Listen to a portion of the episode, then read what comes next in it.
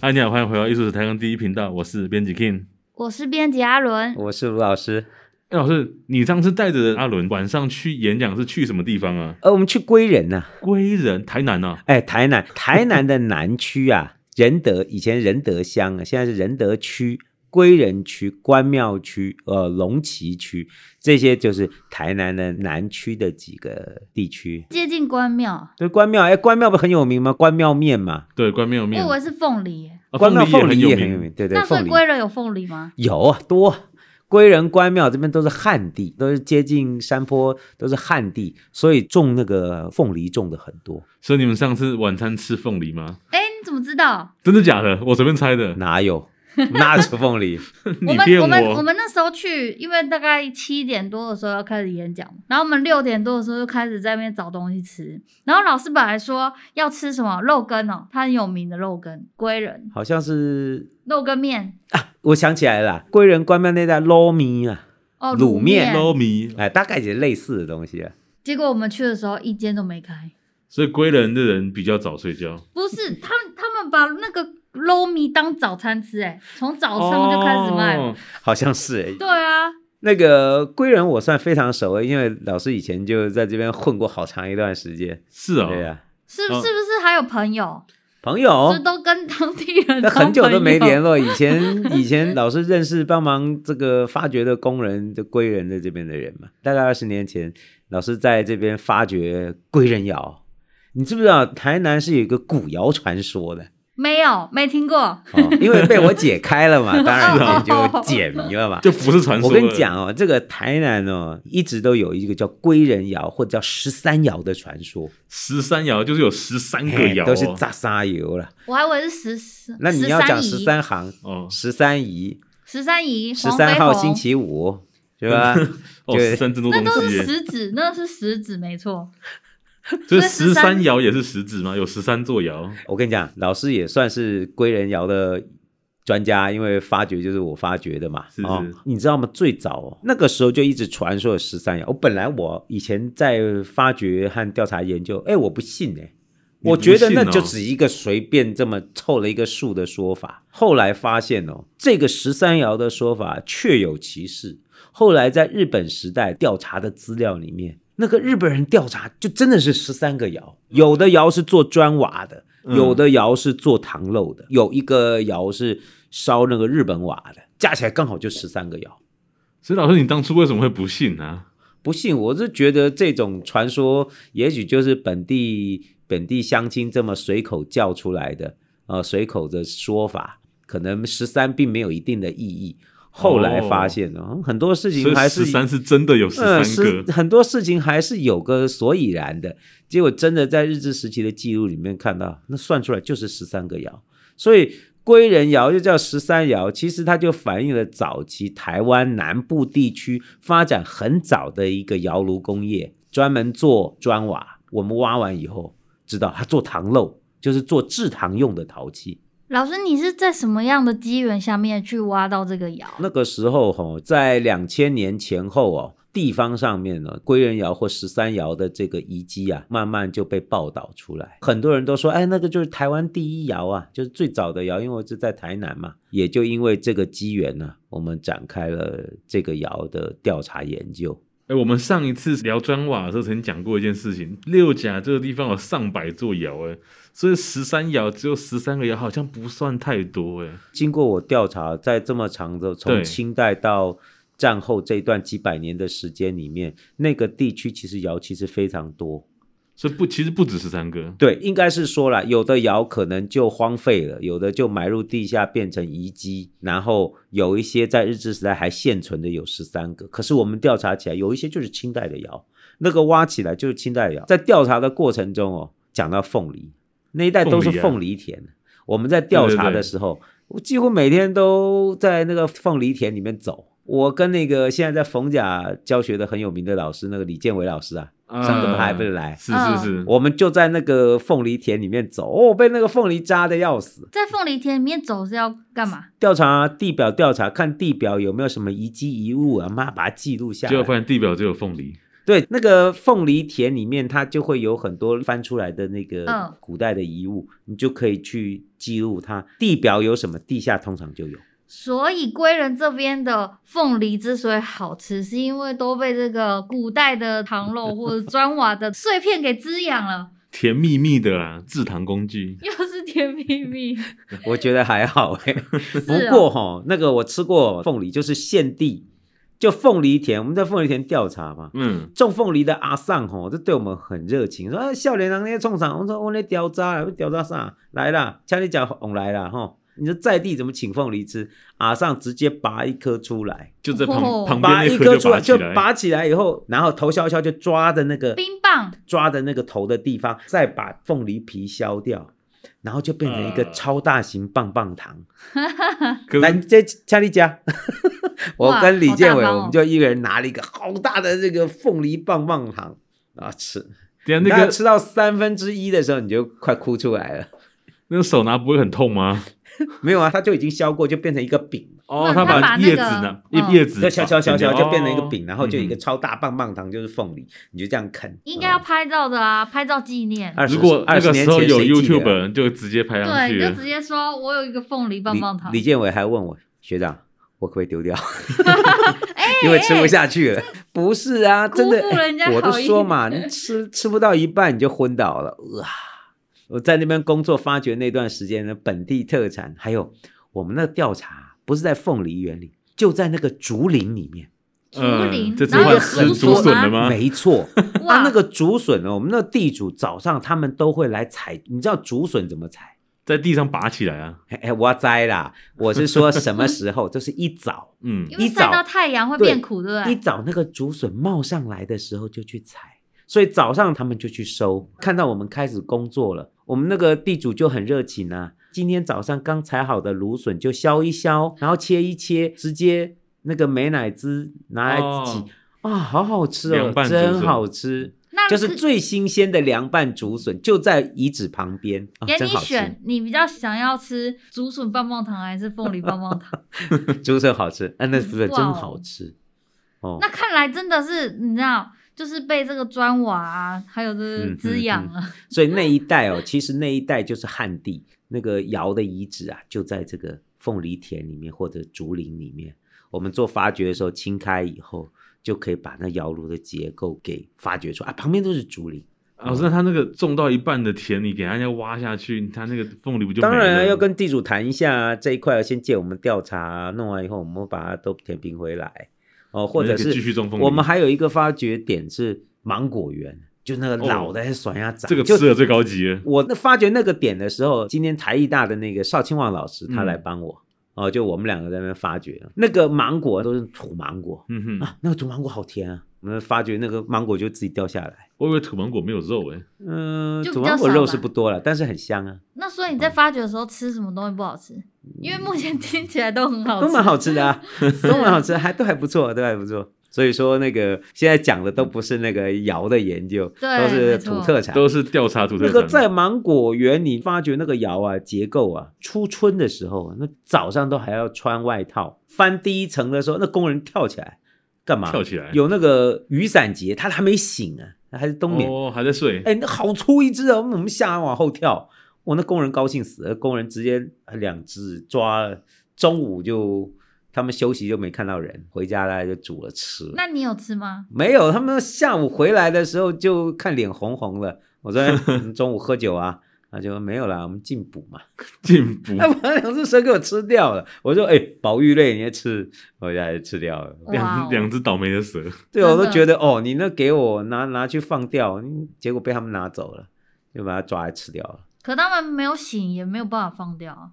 挖一个坑给他啊们继续睡。这我就不知道了。我说蛇啦，所以说，啊老师在那个归仁地区哦，其实，在那两年哦，就是老师你在那边发掘两年哦，那一年多了，一年研究还持续了一段时间嘛，嗯所以我们就呃对归仁窑了解就很清楚了。哦，这个窑它大概就是清代以来台南南区一个很重要的专门烧造糖漏，所以它是漏窑；专门烧造砖瓦，所以它是瓦窑。哦，它是一种复合型的清代以来的古窑的遗迹。有很多以前我们在南部这个名义品文物店对里面看到的一些红砖胎的椅子啊、小凳子啊，然后各式各样的器物啊，嗯，下面毒啊、咖呀、这些各式各样的砖胎文物，现在看起来大概都归人窑烧的。哦，是啊，对，它不只烧翻拍的砖瓦文物哦，它也烧有一些日常生活用器也有。所以说，这个窑的发掘解开了很多我们对于过去台湾南部窑业发展还有民生工业的一些认识，哎，其实是很有价值的。那有那种砖胎的文物有没有代表性的案例？给我们介绍几个？砖胎哦，椅子、对，对，就是那种椅子，在南部地区哦，就那种小椅子。凳子，应该就古凳，类似古凳，它就像一个小的鼓一样，哦哇它不就是很是重圆圆的，哎，就很重啊。哦，那个你别看这个东西在南部名义品店还蛮贵的嘞，哦，是啊大家都很喜欢这个东西，我我是觉得还好。 我们挖还有挖到类似的东西，还有一些，反正就是早期民间的有庶没有民生活，特别一点的，一开始看就想说这是什么东西呀、啊？这是这种想法的东西。其实哦，因为那个制糖用的陶器是我们过去不知道的。嗯，因为二十世纪前半那个日治时代已经全部都机械化，所以这些清代的制糖和陶器挖出来以后研究才知道它是制糖的。所以这个窑它是清代的时候就有了，有清代的时候就有了，然后清代就有，所以它是清代以来的古窑啊，最早就是做糖漏的，因为挖挖到大量的糖漏，甚至哦那个它这个经营在持续很久的时间，我们不止挖到窑，哦连那个卖这些产品的那个办公室都挖到了。办公室你怎么确定是办公室的、啊？因为这个办公室是比较晚的，哦又在地表调查、本地人的祖先，那个时候还就是在这边工作，他们都有讲到，哎，那个时候以前我们的营业所啦，哦，哦，哦，就就还还找到那个挖那个营业所很好玩，哇，你看还有一些砖上有字的，写的很漂亮的字，是纪念砖吗？怎么会有字？啊不知道，不知道哦有的有的那个字写的那还楷书也写的很漂亮，算是算是研发单位，呃，就会有各式各样那个应应样该品。是小卖店吧？应该说营业单位啊，哦营业单位。以前他们那边都说啊，归仁窑是台湾第一窑，是台湾最早的窑，但是看来不是哦，它的重要性不是最早的窑。它的重要性应该是它有一些特殊的跟制糖业的关系的窑漏窑被发现。最近去年在离归仁窑大概三公里左右，又发现一个新的点，同样也是这种窑。阿伦，你记不记得老师不是还带你去呃，我记去得看过那个，也初步采了一些标本回来，一比对以后，嗯，就是是一样，跟归仁窑是一样。所以这一区哦，台南归仁关庙一带的制糖业跟窑业之间的关联性是非常密切的。只是哦，归仁关庙这一带本地的这个乡亲对这个并不是那么重视，所以你看归仁窑被发现后的二十多年，这个嗯窑址其实也都呃慢慢的就消失了，因为土地开发，有的时候因为破坏，也没有受到保护和重视。那去年新发现的这个窑址的地点也没有任何的重视，现在也工程也在开发。其实那天我去演讲，我也觉得蛮不知道哦该说什么，就是你很认真的把这些属于地方的这些文化遗产、珍贵文化遗产的讯息跟乡亲分享的时候，其实大家没有没有没有什么反应。那甚至于阿上站说啊，你这吼、你这都不好啊，那个把地卖掉了，开玛莎拉蒂靠 gay 打，好吧？那我要怎么讲呢？就是没有办法，文化遗产这种文化的东西，你要不重视它，它会消失也也是没有办法的事情。老师那个窑啊，原本跟这个旁边的田地是什么样一个关系啊？我是说归仁窑是不是一个山丘凸起的部分？哦，没有，它这个都是在平地哦。那它是不都平地是有一个小土丘？呃，其实它当它那个窑荒废了以后，嗯就会变成一个类似小土丘的感觉，因为那个窑垮了以后，东西就会开始堆积嘛，它会类似土丘一样，你挖下去，那个窑就在底下。哦那原本这个窑本身啊，它是建立在地表上面，原本就它清代建立的时候，在，对，长得是什么样啊？这一个圆形的，跟个那个蒙古包一样。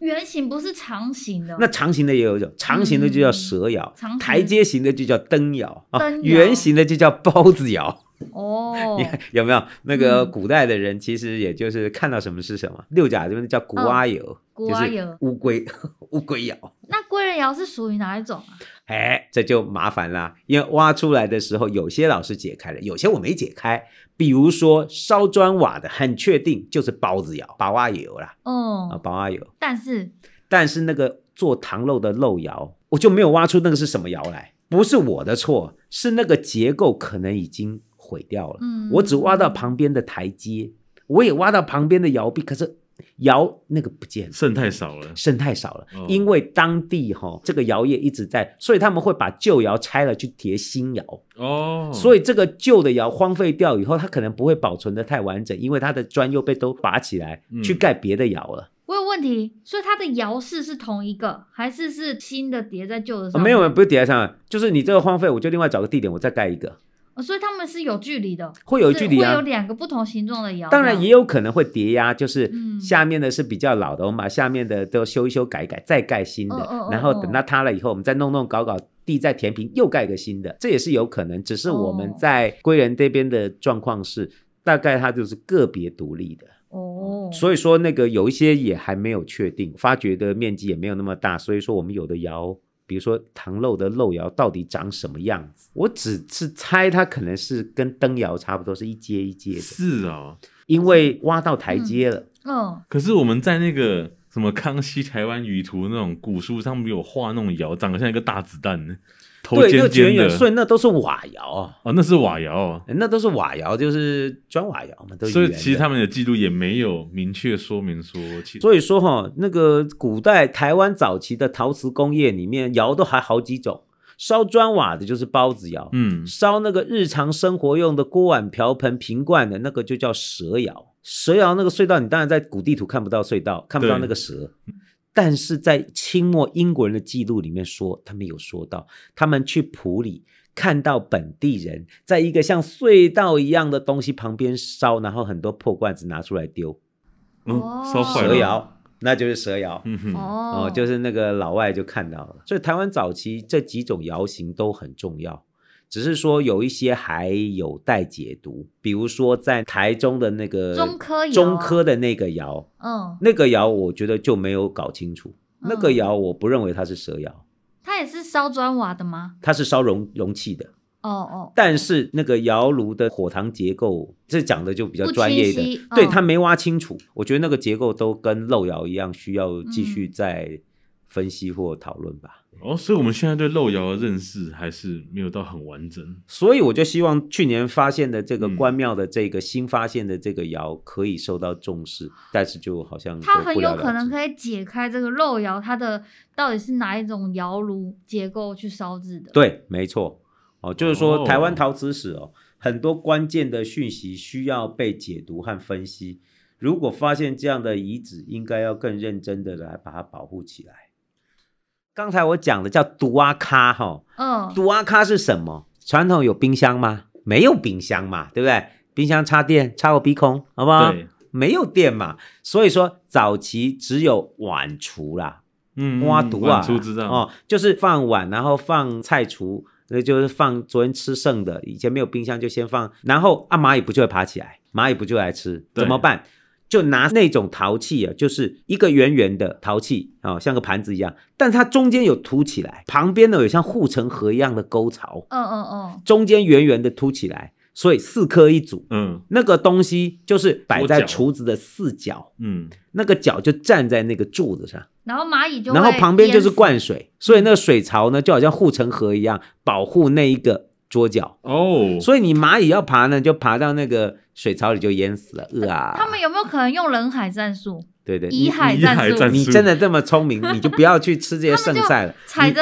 那个同伴的尸体，然后走对过对这对，个我护说城嘛，河。你要真的这么聪明，你就不要吃这个剩菜，你直接到街口去吃麦当劳，好 吗？蚂蚁很懂吃 哦。很懂吃哦。哎、可是但是是不能啊去俄罗斯，因为现在俄罗斯已经没有麦当劳了。哦嗯，对对对哇，有跟上时事。对对对，所以说啊那个叫独阿咖，如果翻成汉字就是厨仔角，你加四个角。我记得以前二十年前刚来南部哈，老师你有看过真的哦？有啊，现在正在都还使有，用我的们发掘还发掘出来，就是清代的独阿咖。我们家有哎、嗯对，我没有看现代过都欸还有哦，一直到战后初期都还有生产真的这假的种，我从来没有看过毒阿卡哎、是不是南部才有啊？南部比较多，北部当然也有啦。因为这一种哦陶器是很典型的民间的生活用器，很闽南的东西吗？那哎很闽南。所以它也是专胎吗？专胎专胎也，红色的，哎但是也有上釉的哦，南头桃有上釉的，哦，哦，专胎的比较多，就我们这边都是嗯专胎的，四个一组把那个挖毒啊给撑起来。老师还有啊，还有一些有趣的，比如说哦，自嘲，四朝啊，对，我们还最有常养讲，鸡的，对不对？我们讲的这种四槽哦，就底泽啊，或者是养鸡的鸡槽，给牲畜吃饭的盆子哦啊。那那个超有重的的是长的，很长的，那个就猪嗯槽，因为猪很重啊，可能它吃的时候就会拱、啊，一直往前就挤一直往前 挤。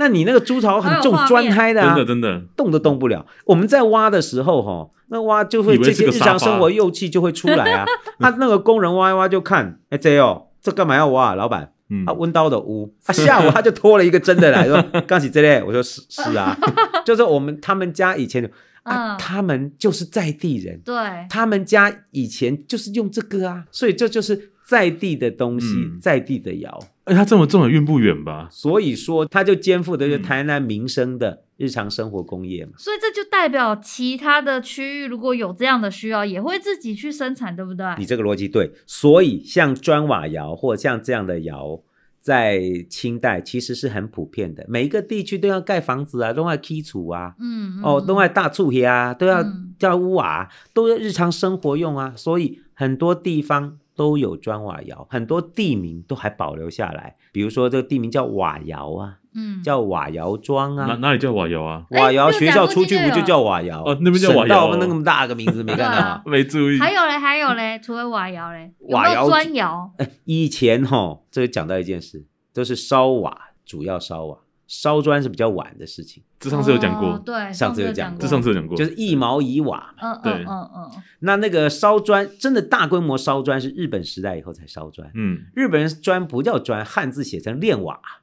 哦也是瓦，就是砖，嗯，炼瓦就是砖。那日本人来了以后烧砖就厉害了，什么瓦窑，什么包子馒头，去直接弄个那个叫做工那叫厂八卦窑。我妈呀，八八卦卦窑窑几十米长啊！那个八卦窑就是一个连续生产区间，像一个操场跑道一样，它就绕着那个一直烧。我这边就是装窑，对不对？装窑嗯预热，然后就烧成退温退窑，装窑预热升温烧成退窑，就这样一直这样一直走，你那窑不会停哦，火了，就一直烧，所以它那个一年可以几百万块所赚以它的。就不需要这一个降温的过程，然后再升没温有没的有没过有程，这它样。每一个过程就是一个窑间跳着做，我这边做完以后，我就到下一间，哦隔壁下一间做继续完烧又下一间，下一间又下一间，所以它那个不会停啊。日本人引进的那个窑更厉害了，照这样讲，我们如果去日本发掘的话，会找到很多这种窑，不用不用了，台湾就很多了。那当然就哇很台湾日多，本时代到战后，哇一 堆啊，这叫类出国，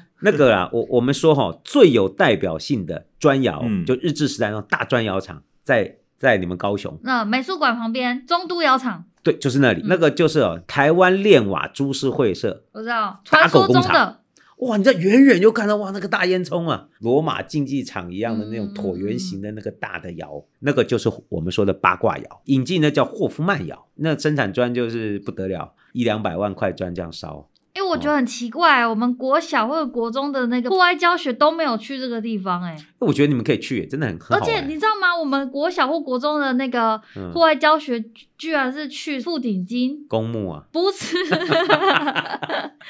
焚啊化炉。你们去富鼎新焚化炉？对啊，没有，我只是刚好想到高高的烟囱，想到我怎么以前去那种鬼地方。嗯不会啊，啊，环保爱地球也没什么不对啊。无聊死。我觉得去这个霍夫曼窑比较有趣。这个窑哈，在战后台湾哦，还繁荣了好长一段时间，哪里都有。哎，我们六甲也有那个彰化的花坛、对屏东花坛、花嗯莲，目前都还有。都还哦保留下来。哎，有的还指定了就是县市的呃历史建筑，啊哦，所以说是有一定的数量的。像这个就是那个随着时代的变化，嗯可是这些日常生活用的砖瓦建材还是一样在制作。哦是啊但我们现在就比较没有，因为不嗯需要了，因为现在已经变成钢筋、水水泥、混凝土的，不用砖了。哦，好，那我们今天关于归人谣传奇的故事就分享到这 里。十三谣传奇，呃，十三，谣传奇的故事就分享到这里。我们艺术史台湾第一频道，下一位再见。拜拜。拜拜。